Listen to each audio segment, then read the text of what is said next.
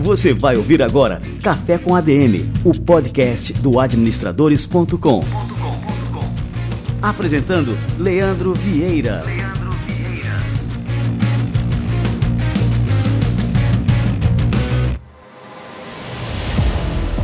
Fala galera, está no ar mais um Café com a DM, a sua dose de cafeína nos negócios. Estamos começando o nosso episódio número 291.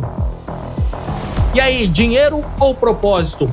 Como o trabalho está mudando para sempre. É o tema do nosso Café com a DM de hoje e eu vou receber aqui o Flávio Valiati, cara que já passou por grandes empresas como a Zoom, é fundador da startup social Vamos Subir e também líder de vendas para a América Latina da Databricks, uma startup que é considerada a oitava mais valiosa do mundo. E a gente vai discutir aqui as diferenças geracionais no mercado de trabalho e como que as companhias estão se adaptando. E o Flávio também vai dar umas pinceladas sobre inteligência de dados nos negócios e quais as soft skills que você precisa desenvolver para poder se destacar no mercado. Daqui a pouquinho, o Flávio Valiati no Café com a DM. Fica ligado.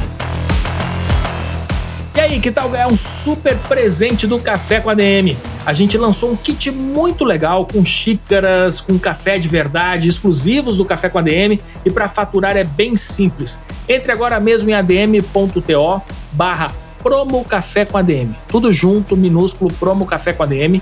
E siga todos os passos. Não é sorteio, na verdade é um concurso, então você não vai depender da sorte e sim das suas habilidades de networking. Olha só, uma das soft skills que a gente vai falar aqui hoje. Muito bem, ficou curioso? Então não perca a chance, entre agora em adm.to barra promo café com ADM e faça a sua inscrição. O concurso vai até a próxima sexta-feira, dia 27 de maio. Participe!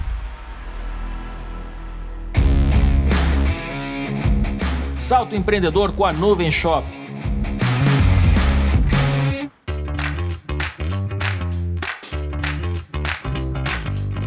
Quanto você vende pelo Instagram e WhatsApp aí na sua cidade ou na vizinhança? Você tem um controle do faturamento mensal e usa ferramentas de marketing para ampliar suas vendas?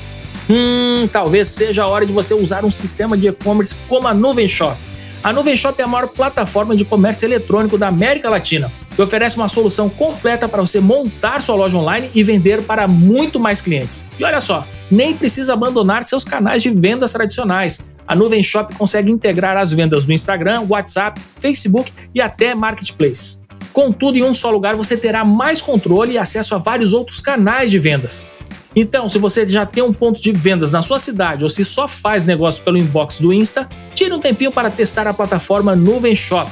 Você tem direito a 30 dias sem pagar nada e acesso a diversas ferramentas como construtor de sites, criador de cupons de descontos, meios de pagamentos e parcelamentos, atendimento via chat e muitas outras. Mostre ao mundo do que você é capaz e crie sua loja online na Nuvem Shop.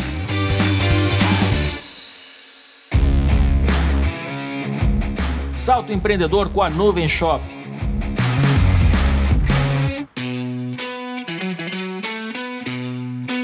Muito bem, turma. E hoje a gente vai ter novamente o quadro Show Me the Money. Para quem já acompanha mais tempo o Café com a DM, esse quadro é o quadro em que eu tenho uma breve conversa com CEOs, diretores, fundadores de startups nas quais eu também sou investidor. E recentemente eu conheci essa startup que é fantástica, tem um modelo de negócios altamente escalável e aproveitei que eles estavam em uma fase de captação através da CapTable e passei também a investir. E eu vou conversar agora com o Rômulo Balga, que é CEO da MaxBot, é uma plataforma de automação de vendas e marketing pelo WhatsApp.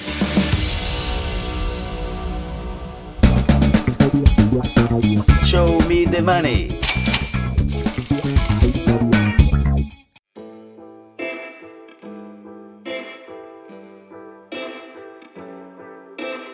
E aí, Rômulo, Rômulo, seja muito bem-vindo aqui ao Café com a DM. Cara, é, me conta aí sobre a MaxBot. Como é que surgiu essa ideia, Rômulo?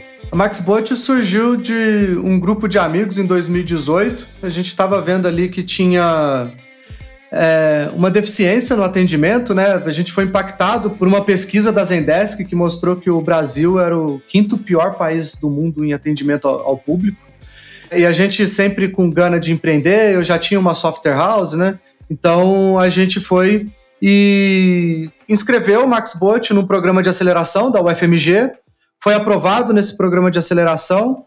Aí a gente, dentro do programa, precisava rodar um MVP, né? Que para quem está ligado em startup é o nosso mínimo produto viável. E daí a gente contratou uma plataforma white label para poder testar o mercado. Quando a gente viu que esse mercado era um mercado potencial, aí a gente parou tudo que estava fazendo, começou a desenvolver o produto.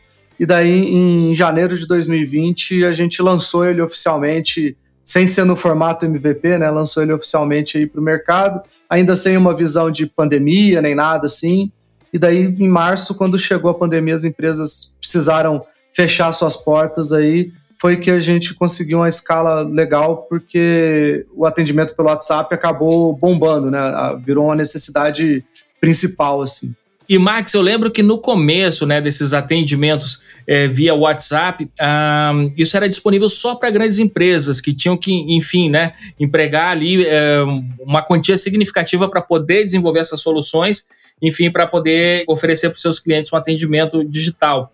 E agora, por exemplo, com plataformas como a MaxBot, isso está disponível para empresários e empresas de todos os portes. Né? Você pode comentar um pouquinho do potencial de escala é, da MaxBot?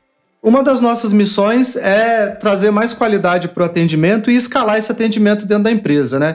Enquanto as micro e pequenas empresas que precisavam usar o WhatsApp Business, mas conseguia colocar uma pessoa utilizando, ou no máximo duas, sendo uma no celular e uma no WhatsApp Web, a gente dentro do MaxBot consegue colocar quantas pessoas for necessário, né? Se ele quiser colocar uma só, ele vai colocar uma, mas se ele quiser colocar 50, 100, 200 pessoas para poder fazer o atendimento, ele consegue também, né? Então, hoje a gente tem clientes que variam de um atendente até mais de 100 atendentes, então isso pega aí de micro e pequena empresa até MEI, né? É, e vai até grandes empresas que possuem ali um call center é, focado no atendimento ao cliente, com mais de 100 posições e fazendo esse atendimento todo, né? E daí a plataforma tem um custo muito acessível, né? Os planos ali a partir de 227 reais. E daí, quanto maior a empresa, quanto mais atendentes ela tem, maior vai sendo esse custo por atendente. E do ponto de vista do consumidor, né? Para a empresa a gente vê assim, esse ganho de agilidade, né? Ganho de imagem. Para o ponto de vista do consumidor, o que, que significa é, isso para ele em termos de comodidade? Enfim, conta para a gente também quais são os impactos aí nesse sentido. É, durante esse programa de aceleração que eu falei que a gente participou em 2018, a gente fez uma validação do mercado e a gente validou os dois lados, o lado da empresa e o lado do consumidor, né? E o lado do consumidor, a principal reclamação que ele tinha é: eu mando mensagem para o WhatsApp para uma empresa, ela nunca me responde, ou então demora horas, às vezes dias, para me responder.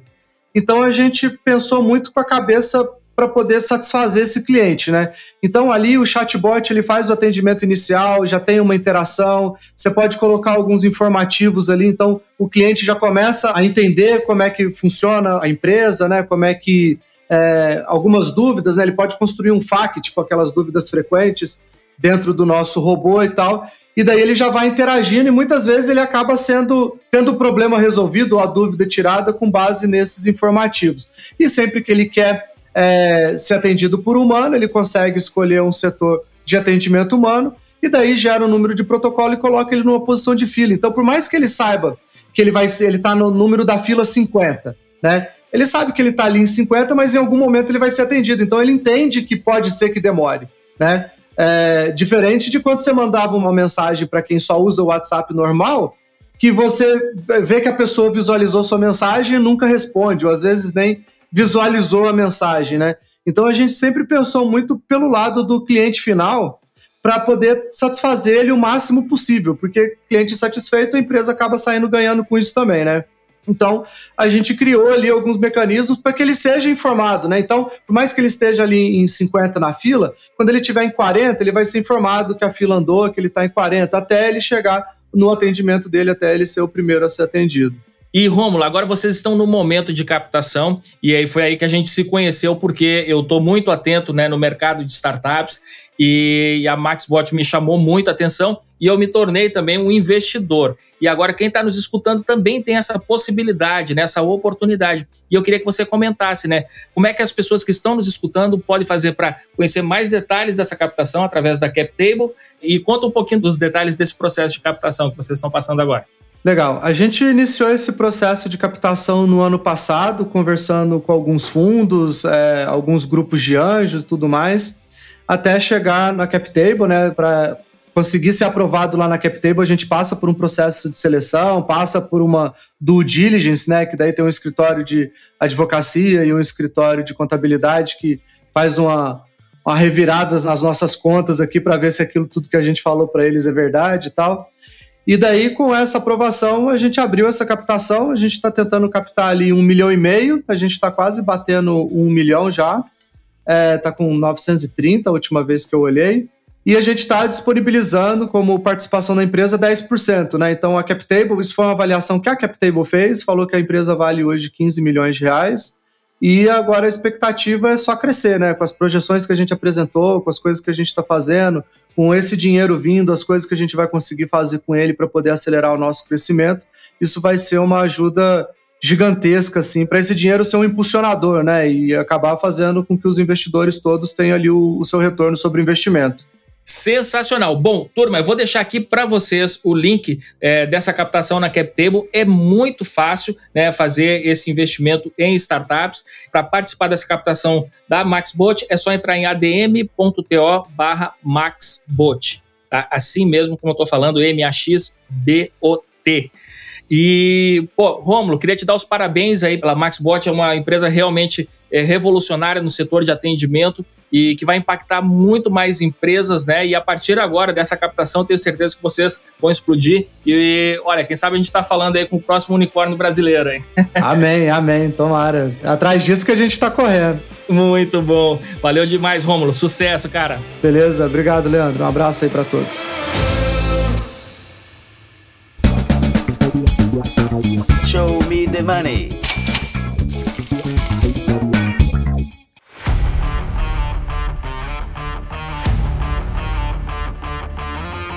A Porto Seguro, maior empresa de seguros do Brasil, agora se chama apenas Porto. A mudança não foi apenas no nome. Agora a Porto consolida um ecossistema completo de serviços e produtos que ajudam as pessoas em diversos momentos de suas vidas. As verticais de negócios atuam em três frentes, como seguros, seguro de saúde odontológico e serviços financeiros. Tudo isso para garantir a sua proteção e segurança e permitir que você viva a sua vida sem se preocupar com os imprevistos. Para conhecer a Porto e todas as soluções, tanto para pessoas físicas quanto jurídicas, acesse o site que eu vou deixar aqui na descrição do programa ou consulte o seu corretor.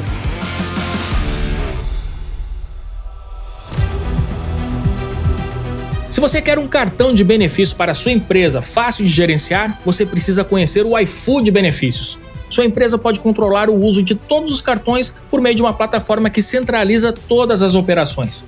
O iFood Benefício está de acordo com a regulamentação do Programa de Alimentação do Trabalhador, o PAT. Por fim, seus colaboradores passam a usufruir não só da expertise do iFood no mercado de delivery, mas também de uma rede de aceitação que abrange 4 milhões de estabelecimentos. Ah, e eles também conseguem gerenciar seus próprios benefícios pelo aplicativo. Você pode contratar o iFood Benefícios em menos de 5 minutos. Basta acessar o link aqui na descrição do programa e preencher o seu cadastro.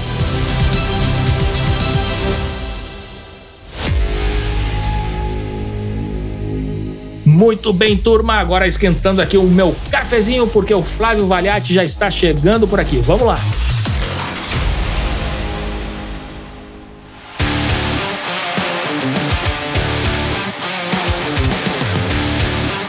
Flávio Valiati é líder de vendas para a América Latina da Databricks, a startup considerada a oitava mais valiosa do mundo.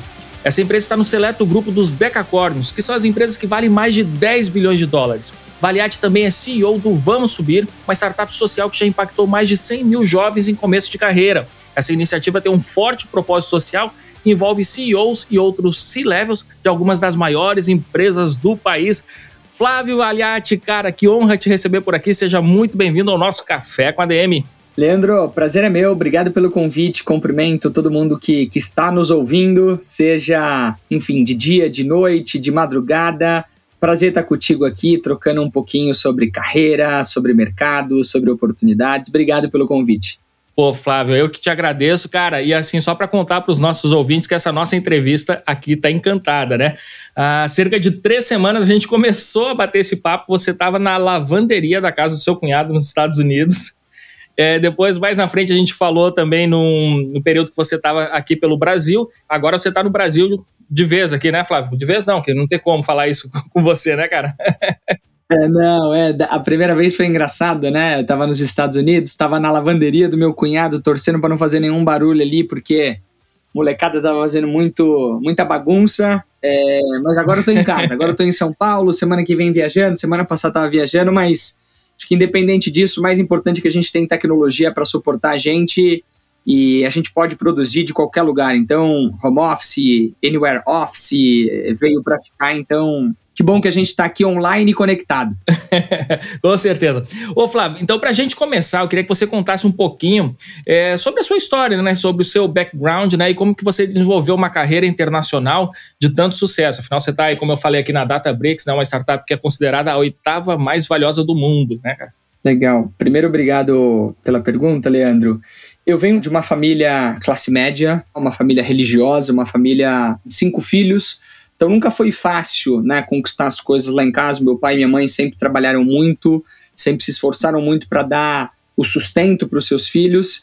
Eu joguei futebol profissionalmente até os 19 anos, depois parei, fiz um trabalho voluntário, social, religioso, e depois eu voltei desse trabalho e comecei a minha carreira em tecnologia através de uma indicação de um amigo que hoje é head de Google Cloud para a América Latina, um super parceiro, Bruno Barreto, inclusive é um cara que você poderia convidar para estar tá aqui contigo. A minha carreira começou a partir daí em tecnologia. Então eu passei por empresas menores, que era Santo Digital, que era um parceiro da Google. Depois a gente cresceu, eu me tornei sócio da empresa, fiz uma movimentação para Salesforce. Depois da Salesforce eu fui para a Zendesk. Depois da Zendesk eu fui um dos primeiros funcionários da Zoom no Brasil, lá no início de 2020 comecei as minhas conversas com a Zoom antes da pandemia e agora estou na Databricks liderando uma das áreas de vendas deles e go-to-market para América Latina. E eu acho que falar de uma carreira internacional, falar de uma carreira bem-sucedida, longe de achar que eu tenho uma carreira que seja qualquer referência ou que seja bem-sucedida, apesar de reconhecer todas as coisas boas que aconteceram, eu acho que a nossa carreira e o momento que a gente vive é uma somatória das experiências que a gente vem colecionando ao longo do tempo, de muita entrega, dedicação, de delivery, de resultados. Então, estou muito feliz com a minha trajetória, com a minha caminhada. Isso é fruto não só de um trabalho individual forte, mas de times que me suportam e mentores que me suportam. Então, quando eu falo hoje de Databricks, voltando na sua pergunta, como eu construí uma carreira internacional ou uma carreira que passa por esses lugares que eu mencionei, se conectam muito com pessoas que se tornaram mentores para mim e que foram capazes de me expandir a visão, de me abrir os olhos e me dar o guidance para tomar as melhores decisões de carreira. Porque o papel de um mentor nada mais é do que expandir a sua visão. A tomada de decisão ela sempre vai ser sua. Então, eu diria que é super importante se rodear de pessoas que podem te apoiar e te expandir, te amplificar. Ô Flávio, em 2015 você fundou a Vamos Subir, né? E você era muito jovem na época, é um cara muito jovem ainda, e você estava iniciando ali a sua carreira. Eu queria que você também contasse um pouquinho, né, desse momento da sua vida e por que você decidiu criar uma startup para ajudar pessoas que estavam na mesma faixa etária que você na época, né? E conta pra gente também mais um pouquinho sobre a Vamos Subir também. Perfeito. Eu comentei agora no início que a minha primeira movimentação para o mercado de trabalho foi depois de largar o futebol. Eu venho de um background, se você coloca na balança, hoje eu ainda joguei mais futebol na minha vida do que eu trabalhei. Então ainda tem uma ligação muito forte. Talvez quando eu empatar, né, eu acho que eu vou falar mais de mercado do que futebol, mas ainda eu coleciono mais experiências do futebol do que do mercado de trabalho. Quando eu saí desse trabalho social e larguei o futebol, ou quando eu saí do futebol, fui para o trabalho social, tentei voltar e não consegui, eu logo precisei entrar no mercado de trabalho sem nenhum tipo de referência. Sem saber o que eu queria fazer, o que eu deveria fazer, ou quais eram até as minhas próprias competências para fazer alguma coisa específica. Aconteceu que esse meu amigo, ele me indicou para uma oportunidade. A, a verdade, Leandro, é que eu não me acho talentoso tá bom? Eu me acho esforçado. Eu era talentoso no futebol. Então, a lição que eu trouxe quando eu saí do futebol pro mercado foi que eu deveria ser o cara mais esforçado da turma. E as coisas começaram a acontecer. Eu comecei a performar, eu comecei a crescer, a gente era o parceiro o número 10 na América Latina, o quinto no Brasil, a gente começou a, a chegar ali mais perto e a gente se tornou parceiro número um na América Latina, Brasil, global, e eu falei, caramba, tem coisa aqui. E à medida que eu comecei a perceber que as soft skills eram super importantes, que eram o que tinham me potencializado, eu falei, puxa, tem alguma coisa aqui. E aí, dentro da Santo Digital, pela representatividade, pela escala que a gente começou a tomar e pelas conexões que eu comecei a fazer, eu falei, eu preciso retribuir para a sociedade. Porque na transição do trabalho social ou do futebol para o mercado de trabalho, o que de fato me potencializou foram mentores. Então não foi mérito do Flávio. É claro que tem a dedicação, o esforço, é, o hard work, mas foram as pessoas que me abriram e expandiram a visão. E as grandes referências que eu tenho para minha carreira, que inclusive são meus mentores, apesar de serem tecnicamente muito capazes, são pessoas que se destacam pelas suas capacidades socioemocionais. Então, quando eu comecei a focar no desenvolvimento das minhas próprias habilidades socioemocionais, eu comecei a alavancar, crescer, fazer dinheiro, me desenvolver, ganhar notoriedade, eu falei, caramba, eu acho que tem aqui alguma coisa. E aí foi quando eu fundei o Vamos Subir, justamente com o objetivo de falar mais sobre a alavancagem da carreira através das mudanças socioemocionais, através das soft skills, através do seu comportamento, da sua atitude, conectando pessoas que foram importantes para mim.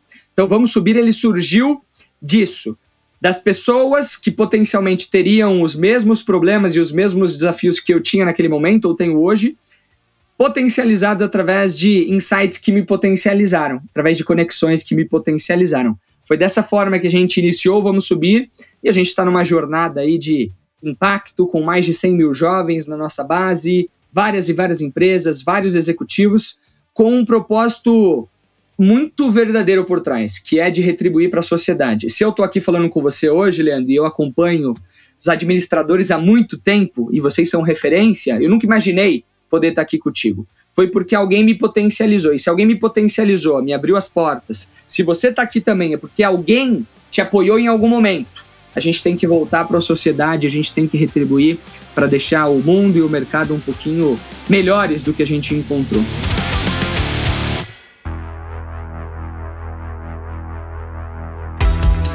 Ô Flávio, agora você falou né, nessa questão da importância das soft skills.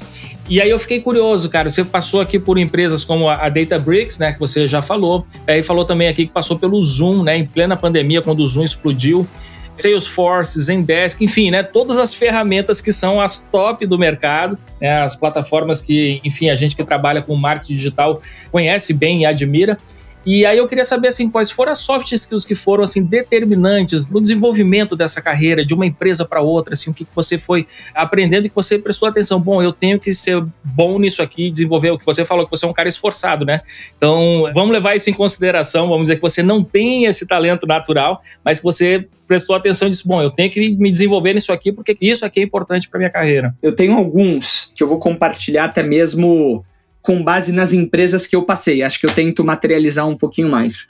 A primeira empresa que eu trabalhei, de fato, como um vendedor, fornecedor ou dono da tecnologia, não como um parceiro, como lá atrás, foi a Salesforce. Na né? Salesforce eu aprendi duas coisas. A primeira, que é, sem dúvida nenhuma, algo que está, assim, intrínseco dentro de mim, que é o give back. A Salesforce tem uma cultura que eles chamam de One One Model. 1% do tempo, da receita e dos produtos são doados para a comunidade. Eu venho de uma família religiosa cristã, então desde criança eu ouvia sobre a importância de servir o próximo. Falei, pô, mas como é que a gente faz isso no mercado de trabalho? Salesforce é um exemplo de como fazer isso, isso me potencializou. E por que, que isso é importante, Leandro? A gente vive numa época onde os potenciais clientes eles não estão comprando só porque o seu produto é bom. Eles querem se identificar com o Leandro. Eles querem entender quais são os pontos em comum, quais são as causas em comum.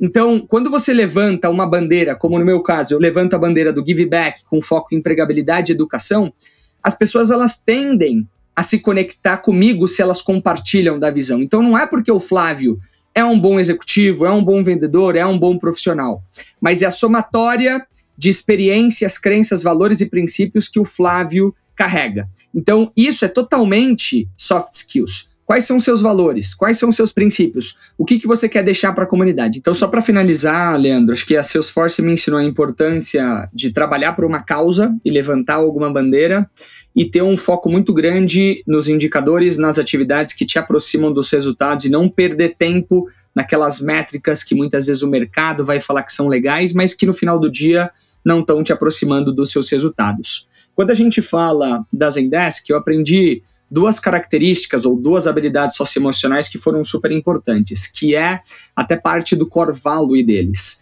que em inglês significa humbledent, que é uma mistura de humble com confident.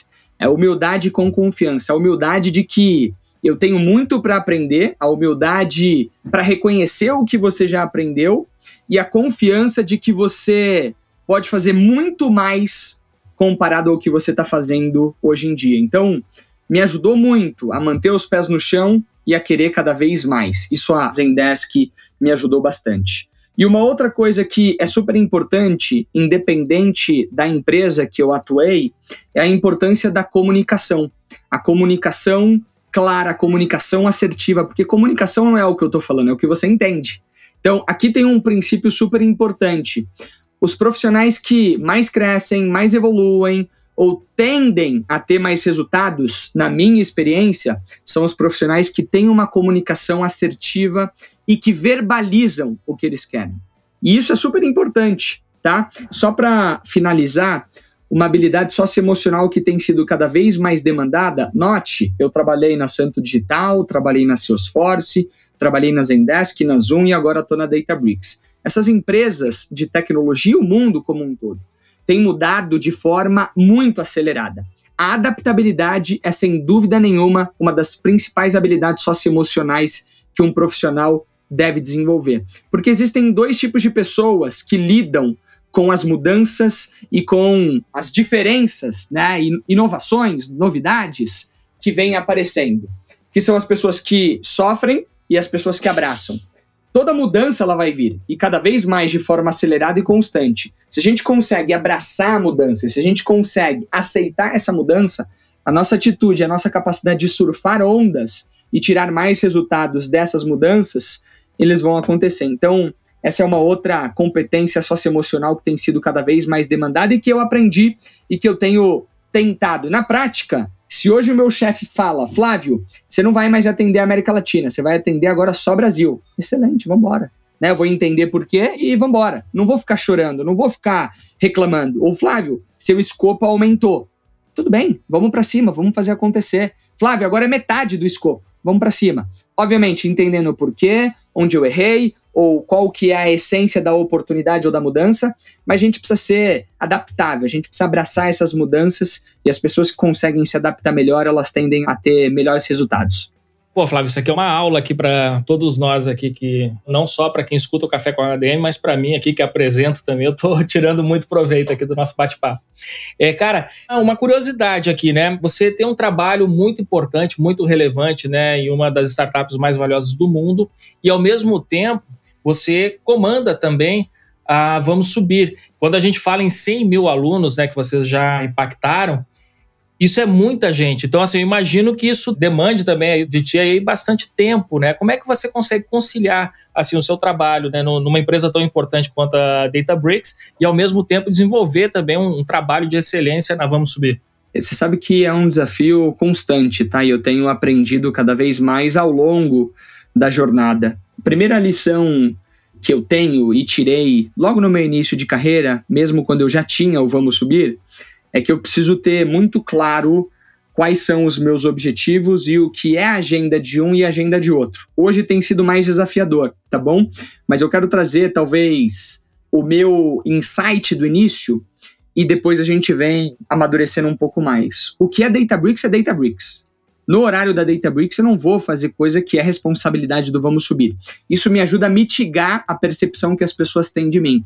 Se meu chefe, por exemplo, quer marcar uma agenda comigo, ele vê lá no meio da tarde, vamos subir uma hora, e ele quer falar sobre coisas importantes do negócio que, enfim, vão impactar, isso pode pegar mal para mim. Então, desde o início, eu sempre tentei criar essa divisão e à medida que eu ganho confiança dos times, você vai perceber que não existe o Flávio do Vamos Subir, nem da Databricks, nem da Zoom. Existe um Flávio só que tem uma agenda de 18 horas por dia e que eu preciso conciliar todas as coisas. Mas o grande insight, ou primeiro conselho e lição, foi que eu preciso ter muito bem definido. Então, hoje eu tento não tocar nas coisas do Vamos Subir durante o meu horário comercial. Só que meu horário comercial não existe mais, porque eu cubro desde Brasil a países de língua hispânica que têm um fuso horário diferente. Então, isso também me dá a liberdade para parar durante algum momento do dia e discutir algumas coisas que são do Vamos Subir.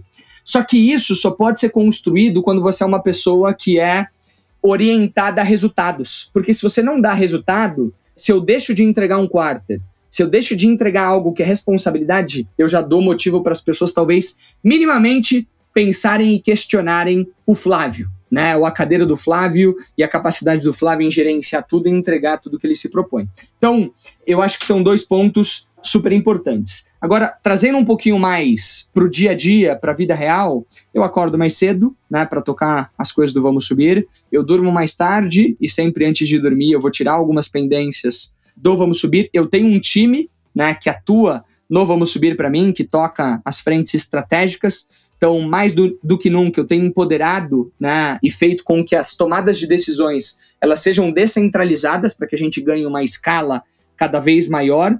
Isso tem feito parte cada vez mais do meu dia em termos de flow, em termos de continuidade, da mesma forma que eu tenho um time da Databricks que, que tem me apoiado em várias frentes, eu não estou fazendo tudo ao mesmo tempo, né? Então, a gente vai descentralizando, a gente vai empoderando, mas eu diria que a minha manhã antes do horário comercial tá no Vamos Subir, né? O meu horário comercial tá na Databricks e o pós-horário comercial ele tá no vamos subir novamente, mas eu tenho minha família, eu tenho outras responsabilidades. Então, você precisa conseguir construir uma agenda que atenda todas as demandas. E pratinhos vão cair, tá, Leandro? O que você precisa entender é o que, que pode cair nesse momento e o que, que não pode. E você tem que ter uma régua mínima. Eu não posso baixar aqui de 75% de performance em cada uma dessas áreas. Se começou a cair, opa, Vamos lá, vamos prestar atenção. Você não vai conseguir ser 100% em tudo.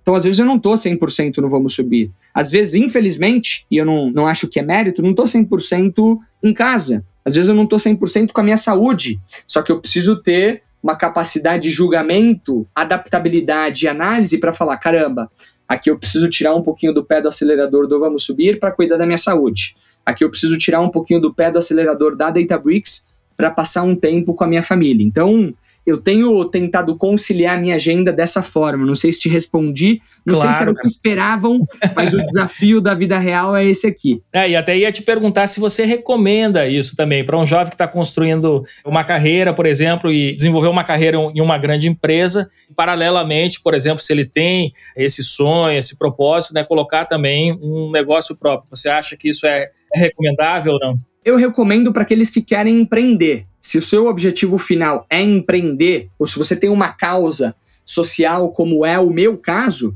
eu super recomendo, porque minha visão, tá? Não é inteligente você, do nada, começar a empreender sem nenhum tipo de experiência, sem um capital mínimo, sem uma ideia minimamente validada.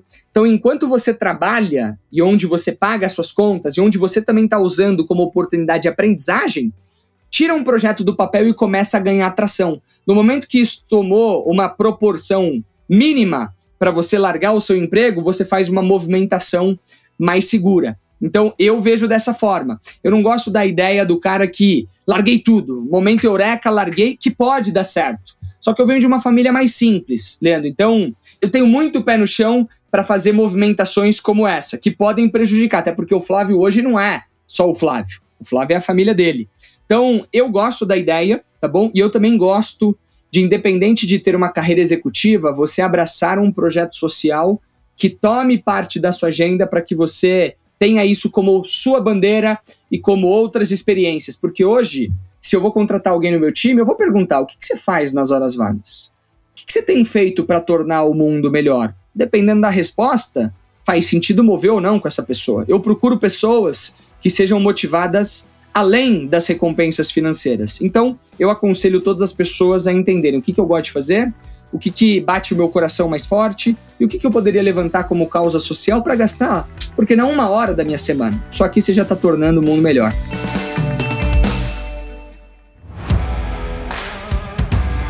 Eu estou aqui com um estudo global da Work Monitor que ele mostrou que o seguinte, que 40% dos profissionais da geração Z preferem ficar sem empregos do que serem infelizes no trabalho. Isso aí vai bem de encontro aí ao que a gente está conversando aqui agora. E essa tendência, Flávia, ela já se observava também na geração anterior. Só que quem é mais velho e já enfrentou crises sérias, como eu, por exemplo, né? Não que eu ache isso, mas assim, essas pessoas tendem a achar que isso é frescura, mimimi dos mais jovens. Né? O que, que você acha né, da maneira como essas gerações mais jovens enxergam o trabalho né, e como que isso impacta também no desenvolvimento dessas habilidades né, tão necessárias para o mercado como as soft skills? Boa. Eu gosto desse tema, Leandro. Eu acho que a gente tem que tomar muito cuidado para respeitar ambos os lados. Quando a gente fala de empatia, a gente não está falando só de se colocar no lugar do outro, mas entender por que, que a pessoa pensa daquele jeito. E muitas vezes é cultural, muitas vezes é educação, muitas vezes são experiências que essa pessoa passou e que levaram ela acreditar no tema daquela forma. Então, eu não tiro a razão de quem acha que é frescura ou mimimi, e eu também não tiro a razão de quem não se vende ou não vende o seu tempo para estar tá infeliz. Qual que é a minha visão? De novo, eu venho de uma família normal, eu venho de uma família que batalhou muito, né, para conseguir construir o que construiu e eu pessoalmente também para construir o que eu construí. Então, eu, Flávio, não me dou o luxo, tá bom, de não trabalhar hoje porque eu estou infeliz. Até porque a gente tem que destrinchar. Esse é um tema longo, poderia, assim, horas e horas de resposta. O que, que é o estar infeliz? Eu estou infeliz uma parte do tempo ou estou infeliz o tempo todo? Tá? Isso é importante. Porque muitas vezes a gente acha que fazer o que a gente gosta ou ama é fazer o que a gente gosta e ama o tempo todo. Isso é utopia, isso é mentira. Você nunca vai encontrar um emprego, um trabalho ou até mesmo uma causa onde você vai ser feliz 100% do tempo. Casamento também não existe isso, pessoal. A gente vai ter desafios, né? Eu, como uma pessoa casada, posso falar. O ponto é o quanto eu estou fazendo o que eu gosto, né? E isso me traz satisfação, e o quanto eu estou fazendo o que eu não gosto ou estou infeliz. E fazer o que não gosta e fazer o que não é tão prazeroso é tão importante quanto fazer aquilo que se gosta. Porque para você, de fato, ser feliz no seu trabalho ou para talvez atingir os seus objetivos ou conseguir aquele momento de euforia de caramba, tô fazendo o que eu amo agora, talvez você tenha que fazer por alguns momentos algumas atividades que não sejam tão legais. Por exemplo, na área de vendas. É legal preencher relatório? Não é legal preencher relatório. É legal estar tá envolvido em um monte de burocracia que envolve o preenchimento de informações ou reportes ou reuniões internas quem é do time de vendas ou go-to-market quer estar tá na frente do cliente. Mas, para você estar na frente do cliente gerando valor para ele, você vai precisar estar tá envolvido em agendas mais burocráticas, mais internas. Então, eu acho que esse é o ponto. Mas eu, Flávio, tive uma experiência. Eu trabalhei seis meses numa empresa de tecnologia antes de ir para Santo Digital, tanto que eu considero a Santo Digital o meu primeiro emprego de fato. Seis meses infeliz, fazendo algo que eu não gostava mas aquilo me permitiu juntar dinheiro suficiente para entrar na faculdade. Então, se eu tivesse me dado o luxo de não vou estudar e esperar uma oportunidade, talvez eu não tinha entrado na faculdade e talvez outras portas não tivessem sido abertas para mim. Então, aqui está um ponto super importante. De novo, eu não tiro mérito, eu não tiro a legitimidade, tá bom? De ambos os lados, mas eu, Flávio, não me dou esse luxo. E eu acho que o jovem não deve se dar esse luxo para que ele não caia num ciclo vicioso de toda hora que eu tiver infeliz ou todo momento que eu não tiver contente, eu vou deixar de lado. Eu acho que sim, você tem que buscar um propósito, tem que trabalhar por ele, mas até encontrar ele, vai ter muita pista para correr e essa pista muitas vezes vai ser um pouquinho dolorida. Então eu penso dessa forma, Leandro, não sei se eu te respondi. Claro, cara, e eu achei interessante aqui você falando, eu estava lembrando de um teórico das organizações, um francês, o Christophe Dejoux, e que ele estudou muito a questão do sofrimento no trabalho. Mas aí ele também falava que o prazer no trabalho, ele também é derivado do sofrimento, é isso que você acabou de falar. Então, assim, a gente precisa ter esses momentos que são, enfim, não tão prazerosos para a gente poder perceber né, o, o, prazer nas atividades que a gente realmente gosta de executar. Né? Cara, fantástico. E me diz outra coisa, cara. Essa pesquisa da Work Monitor que eu citei agora, ela não traz um recorte da nossa realidade. Né? Aqui no Brasil, eu acho que talvez seja um pouco diferente, né? Até porque aqui no administrador a gente tem muito contato com jovens e muita gente reclama assim do quão difícil é arrumar um primeiro estágio, um primeiro emprego. Enfim, então acho assim que muita gente no Brasil acaba é, desenvolvendo essa, não sei se isso é uma habilidade, não vamos chamar assim, mas assim, essa habilidade de engolir mais sapos. Né, aqui no Brasil. Então, porque a gente vive num ambiente que é mais difícil, né, tanto para se fazer negócio, tanto para se desenvolver uma carreira. É, você acha que existe uma relação entre essas duas tendências? Essa que mostra assim, uma população desalentada, que são essas pessoas que nem procuram é, emprego, já desistiram de procurar, e a outra tendência que mostra um comportamento menos assertivo em relação a trabalho e carreira? Eu acho que tem correlação, porque no final do dia, na minha opinião, Leandro, é um problema estrutural. E quando eu falo estrutural, é de mindset, de mentalidade. Porque uma pessoa que perde esperança, e eu não estou nem entrando no mérito de doenças emocionais ou desafios emocionais, mas uma pessoa que não tem nenhum tipo de distúrbio emocional, nenhum problema, enfim, e que não quer trabalhar ou desistiu, é a mesma pessoa que tentou em algum momento e que na primeira pancada saiu de cena. Então, eu acho que a gente tem que fazer um trabalho, isso é individual, né, primeiramente, de autoconhecimento, para entender o que se gosta, o que se dá prazer, o que se quer fazer, para então começar a olhar para caminhos que possam atender às suas expectativas. E tem gente que vai ter uma carreira, cara, medíocre, mediana, né? É, e tá tudo bem. Eu acho que é importante entender isso. Só que essas pessoas não podem esperar nada diferente. Eu acho que a gente vive é, em um momento mercado como um todo, de jovens como um todo, e até mesmo adultos, onde a gente tem uma crise de identidade, onde a gente, cara, não sabe o que fazer, não sabe o que buscar, não sabe o que procurar, não sabe o que entregar. Então acho que vale a pena um passo para trás e começar a repensar que, que é prioridade, o que, que gosta, o que, que não gosta. Mas para mim, o problema do lado A que você trouxe é o mesmo do problema B, que é estrutural, é interno e só pode ser resolvido à medida que as pessoas assumem os seus papéis como protagonistas e começam a enxergar o seu pleno potencial para fazer alguma coisa relevante. Porque até para essas pessoas, Leandro, me sinto aqui incentivado a dizer que você pode fazer muito mais do que você está fazendo hoje. Se você está nessa terra, nesse momento, nessa família, tendo os desafios que você tem, numa era como essa era que a gente vive, a gente tem muito para entregar. A gente tem muito. E todas as pessoas grandes que transformaram a humanidade, na grande maioria das vezes, não eram pessoas diferenciadas no sentido de nasceu ali, todo mundo sabe. Foram pessoas que assumiram seus papéis, pagaram o preço e no final do dia executaram a visão que tinham e transformaram a vida de tantas pessoas. Então, a nossa vida, ela não pode ser tão medíocre quanto ela é hoje. E eu me incluo nisso. Sempre dá para ir mais. Sempre dá para fazer mais. Sempre dá para conquistar mais. Sempre dá para absorver um conhecimento a mais que lá na frente vai fazer a diferença. Então, eu penso dessa forma. Cara, fantástico. E Flávio, agora, isso que tu falou agora, é, muita gente passa a vida buscando esse chamado. O cara espera encontrar em um determinado momento da sua vida que alguma lâmpada vai acender e que ele diz: Bom, agora eu encontrei o meu propósito nessa terra e tal. E aí eu observo, isso eu falei agora na semana passada com o Pedro Janot. Não sei se você conhece o Pedro Janot. Bate-papo fantástico. Ele foi CEO da Azul, da Zara. E aí eu fiz a mesma pergunta que eu estou fazendo agora, desenvolvendo um pouco mais aqui para você. Você acha que essa história, essa questão do propósito, isso é uma coisa que a pessoa encontra ou que a pessoa constrói nessa vida?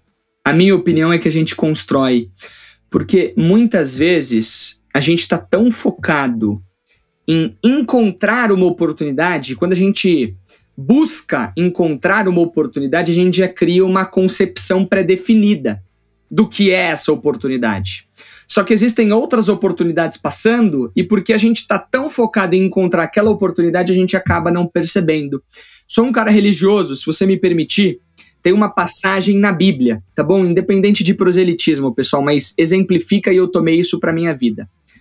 Quando Jesus Cristo ressuscitou, tinham dois discípulos dele que estavam fazendo uma caminhada, tá bom? Até uma cidade específica. E eles estavam falando sobre a ressurreição de Jesus Cristo, que ele não tinha ressuscitado e que ele não tinha aparecido. E eles estavam caminhando de cabeça baixa. E nesse caminho, Jesus Cristo apareceu e começou a conversar com eles. Né? Jesus Cristo falou: pô, mas o que, que vocês estão falando? Eles até falam: pô, mas que mundo que você vive, né? Você não está sabendo de tudo que está acontecendo sobre Jesus Cristo, Salvador do mundo e blá blá blá blá. Ele não, me conta mais. E aí eles foram conversando, conversaram, se eu não me engano, por horas, até que eles chegaram à cidade, ao destino, já estava muito tarde. E aí, o que aconteceu? Eles entraram em casa e falaram: "Pô, você não quer entrar com a gente?" E quando eles conseguiram perceber, eles viram que era Jesus Cristo. E aí Jesus Cristo, enfim, seguiu a sua jornada. O ponto que eu quero trazer é que na nossa vida a gente não pode ficar tão fissurado naquilo que a gente entende que é o sucesso. A gente precisa construir esse sucesso e ter uma sensibilidade para entender quais são as oportunidades que estão batendo na nossa porta e tentar olhar para cada situação como uma oportunidade, uma oportunidade de negócio, uma oportunidade de desenvolvimento, uma oportunidade de viver a vida, uma oportunidade de agregar valor para as pessoas. E a gente só consegue fazer isso quando a gente olha para frente, quando a gente enxerga com muita gratidão tudo que tem acontecido e a gente entende o nosso papel. Então a gente respondendo agora a sua pergunta, né, de forma mais estruturada para o mercado de trabalho em nossas profissões, você não pode esperar que as oportunidades apareçam. Elas são construídas. Você não pode esperar que as oportunidades elas apareçam. Elas devem ser construídas por você dia após dia. Se você quer trabalhar na Coca, esquece. A Coca não vai te mandar um convite para você trabalhar. Vai lá e manda seu currículo. Se relaciona ou cria né, um networking com profissionais que trabalham na Coca. Estou dando um exemplo aqui. Ou a Databricks, você constrói os seus próximos passos. Você não espera que eles aconteçam. Então, para mim, essa é uma das grandes lições de carreira. Todos os movimentos que eu fiz, Leandro, de Salesforce, Zendesk menos, mais de Zoom e Databricks, eles foram construídos com pelo menos seis meses de antecedência da movimentação em si.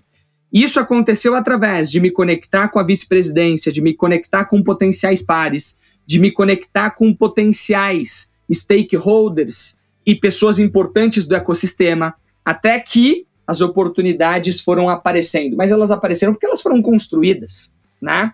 Então, eu acredito dessa forma. As oportunidades, elas podem aparecer. E se elas aparecerem, legal. Só que você não tem mérito nisso. A não ser a sua preparação, né? Você tem que estar preparado. Mas é muito legal você falar assim: vou trabalhar na Databricks. E talvez seis meses depois você conseguir trabalhar na Databricks. Então eu sou fã disso. Porque eu não quero delegar para ninguém o meu sucesso e as oportunidades da minha vida. Eu quero construir.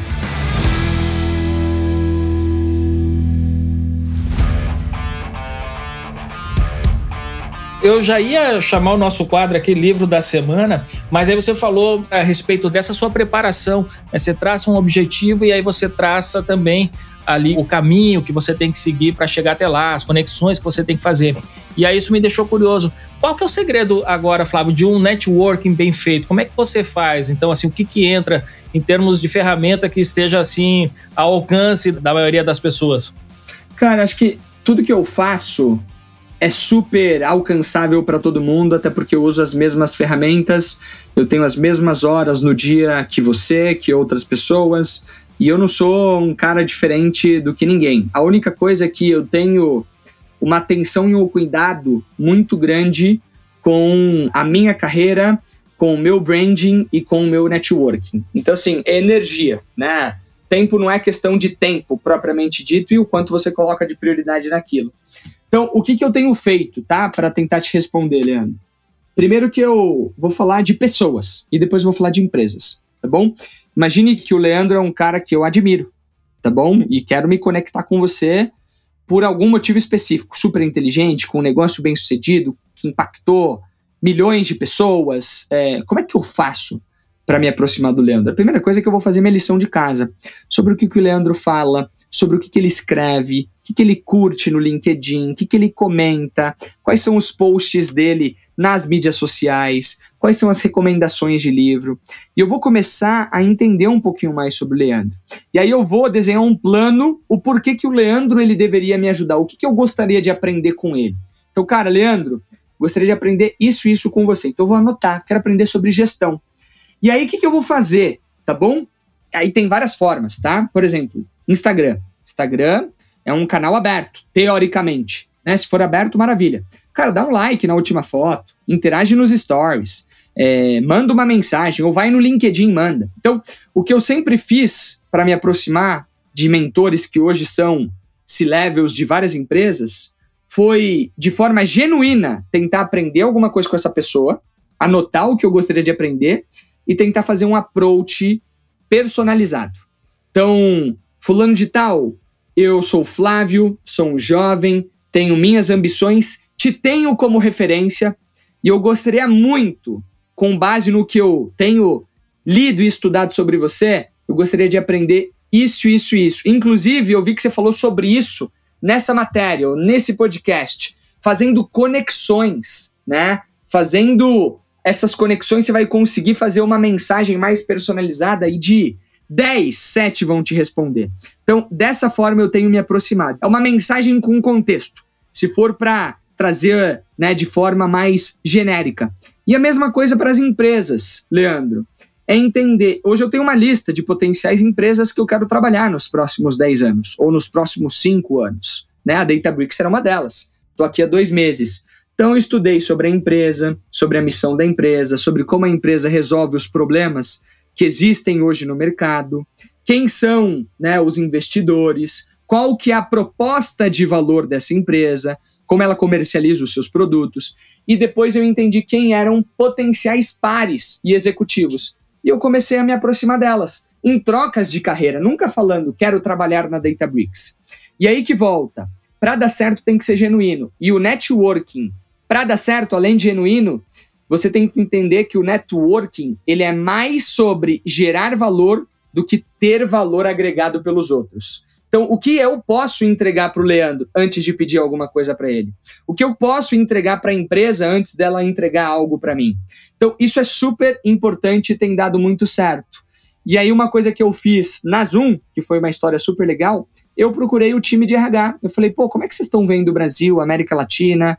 Meu histórico é esse, me deixa saber se vocês tiverem planos de expansão, e acabou acontecendo. Né? Então, é dessa forma. Eu diria que o networking, ele é mais sobre os outros do que você, em termos de gerar valor. Você precisa entregar primeiro para depois receber, e ele tem que ser genuíno e verdadeiro. E ele tem que ser consistente. Não é porque eu falei hoje com o Leandro que eu só vou falar com você daqui dois anos. Pode ter certeza que daqui três meses eu vou te mandar uma mensagem. Pô, Leandro, ouvi esse podcast seu, legal, bom demais. Ou pensei nessa pessoa, por que, que você não convida ela? E a gente precisa ter essa cadência para que as relações elas se mantenham aquecidas. Ouro puro aqui no Café com a DM com Flávio Valiati. Flávio, para a gente encerrar aqui esse Café com a DM de hoje, eu queria saber qual que é a sua indicação de leitura aqui para os nossos ouvintes.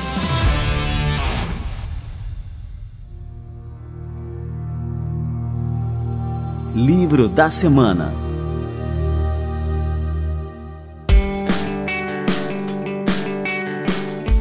Eu tenho duas, tá bom? A primeira é de um amigo e um fã. Eu sou fã dele, ele não é meu fã. Talvez ele possa falar que é meu fã também, mas eu sou super fã dele, que é o Luciano Santos. Puxa, ele é escritor, palestrante, LinkedIn Top Voice. Ele também é um executivo de tecnologia. O livro dele é o Seja Egoísta com Sua Carreira. Aqui Olha tem aí. muita coisa que eu falo que eu nem sabia que ele falava e depois a gente se conectou. Só que ele fala com uma maestria, sem dúvida nenhuma, muito melhor, com mais experiência, com mais propriedade. E ele traz insights. Se você quer ser bem sucedido na sua carreira, você tem que ser um pouquinho egoísta com ela. E aqui tá um manual de coisas que você tem que fazer para colocar você em primeiro lugar. Até porque, Leandro, as empresas e os momentos eles são cíclicos você tem valor agregado enquanto você traz resultados. Não existe casamento entre empresa, entre Flávio Zoom, Flávio Salesforce. Eu saí antes, mas talvez eles poderiam sair comigo. E eles poderiam sair comigo a partir do momento que eu deixasse, se acontecesse, obviamente, de trazer resultados. Então, antes de colocar a empresa em primeiro lugar, você tem que colocar você. E esse livro, ele fala muito sobre isso. Cara, show de bola. Só para os nossos ouvintes aqui que acompanham o Café com a DM lembrarem, né? O Luciano Santos esteve aqui acho que há uns dois meses. Agora, de cabeça, eu não vou lembrar o número do episódio dele, mas foi fantástico. E, se eu não me engano, já é a segunda vez que o livro dele é indicado aqui no quadro Livro é da Semana. É bom, é, é bom, bom, mesmo. É bom, é bom. E aí, um outro livro que é de Opa, David. Dois livros hoje aí. Dois Manda livros. Aí. David uhum. Epstein. Por que os generalistas vencem em um mundo de especialistas? Não importa qual é a sua carreira hoje, não importa qual é o seu background, qual é o seu nível de experiência. Se você tiver o ferramental certo e principalmente o mindset certo para colocar energia, consistência para desenvolver aquilo que você quer desenvolver, você pode se tornar um especialista de qualquer assunto. O que a gente precisa fazer é conseguir colocar a energia certa. E aí o ponto sobre especialista, né, que eu até coloquei que você pode se tornar um especialista, é que os especialistas eles têm perdido mais espaço, porque os generalistas eles têm ganhado, né, cada vez mais notoriedade, porque eles conseguem flutuar em diferentes áreas de atuação com o um mínimo de conhecimento ali para discussões, para descobertas, para trocas. Então esse livro ele quebra o estereótipo de que você tem que ser um especialista em tudo. Não. Você não precisa ser um especialista em tudo. Você pode, com muito esforço, mas você pode se tornar um generalista e sem dúvida nenhuma o mercado tem demandado em muitas áreas pessoas mais holísticas, mais polivalentes para atuar nos seus mercados e nas suas empresas. Fantástico, cara. Esse livro, eu também, é um dos meus livros aqui de cabeceira recentes, né? E é um livro aí que lavou a alma dos administradores, né? Que sempre sofreram uma crítica por serem generalistas e agora descobriram que ser um generalista é um ponto forte, é um super poder. Você dormiu melhor depois de ler? Com certeza.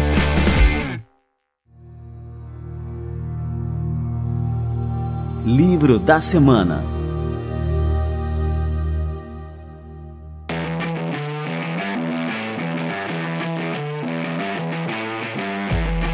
Cara, Flávio, eu não contei aqui, mas o seu sobrenome do meio é Flávio Generoso Valiati, cara. Generoso. E você é um cara generoso. extremamente generoso, faz jus aí ao sobrenome. Generosidade é, é, é, sua aqui pela oportunidade. Cara, obrigado demais, viu, Flávio? Eu aprendi muito aqui contigo. Eu vou ouvir e reouvir esse podcast várias vezes depois de publicado e tenho certeza que os nossos ouvintes vão tirar muito valor dessa aula que você deu aqui pra gente hoje, cara. Obrigado pela oportunidade, Leandro. Espero fazer mais coisa com vocês. Espero que o pessoal goste. Fiquem super à vontade para criticar, para, enfim, me deixar um feedback, seja no LinkedIn, no Instagram.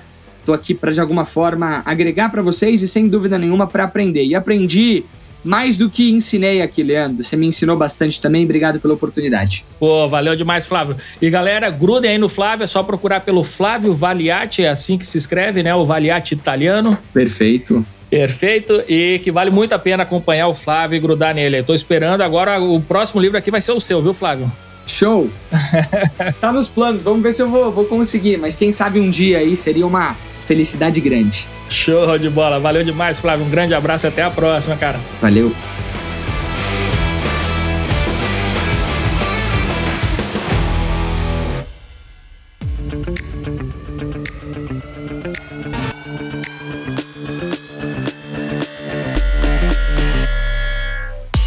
Que cara inspirador o Flávio Valiati, hein? Olha só, pessoal, como eu gosto de receber pessoas com essa energia, com essa força de propósito, porque eu sei como isso é contagiante, como serve de referência para tanta gente se inspirar, para colocar seus sonhos de pé, para dar o seu melhor e empreender uma vida com significado. Eu tenho certeza que você curtiu esse café com a DM de hoje, então ajude a gente a compartilhar essas ideias Clique agora mesmo no botão de compartilhar do seu player de podcast e manda para o seu grupo de gente querida do WhatsApp, manda lá no seu LinkedIn, nos stories do Instagram. Ah, se fizer isso, não esquece de marcar a gente aqui, o administradores e também o nosso arroba café com ADM, recém-lançado, que eu também quero você seguindo a gente por lá. Beleza, então? Muito bem, galera. Então, na semana que vem, a gente se encontra novamente por aqui com muito mais cafeína para vocês. Combinados, então? Então, até a próxima semana e mais um episódio do Café com a DM, a sua dose de cafeína nos negócios. Até lá.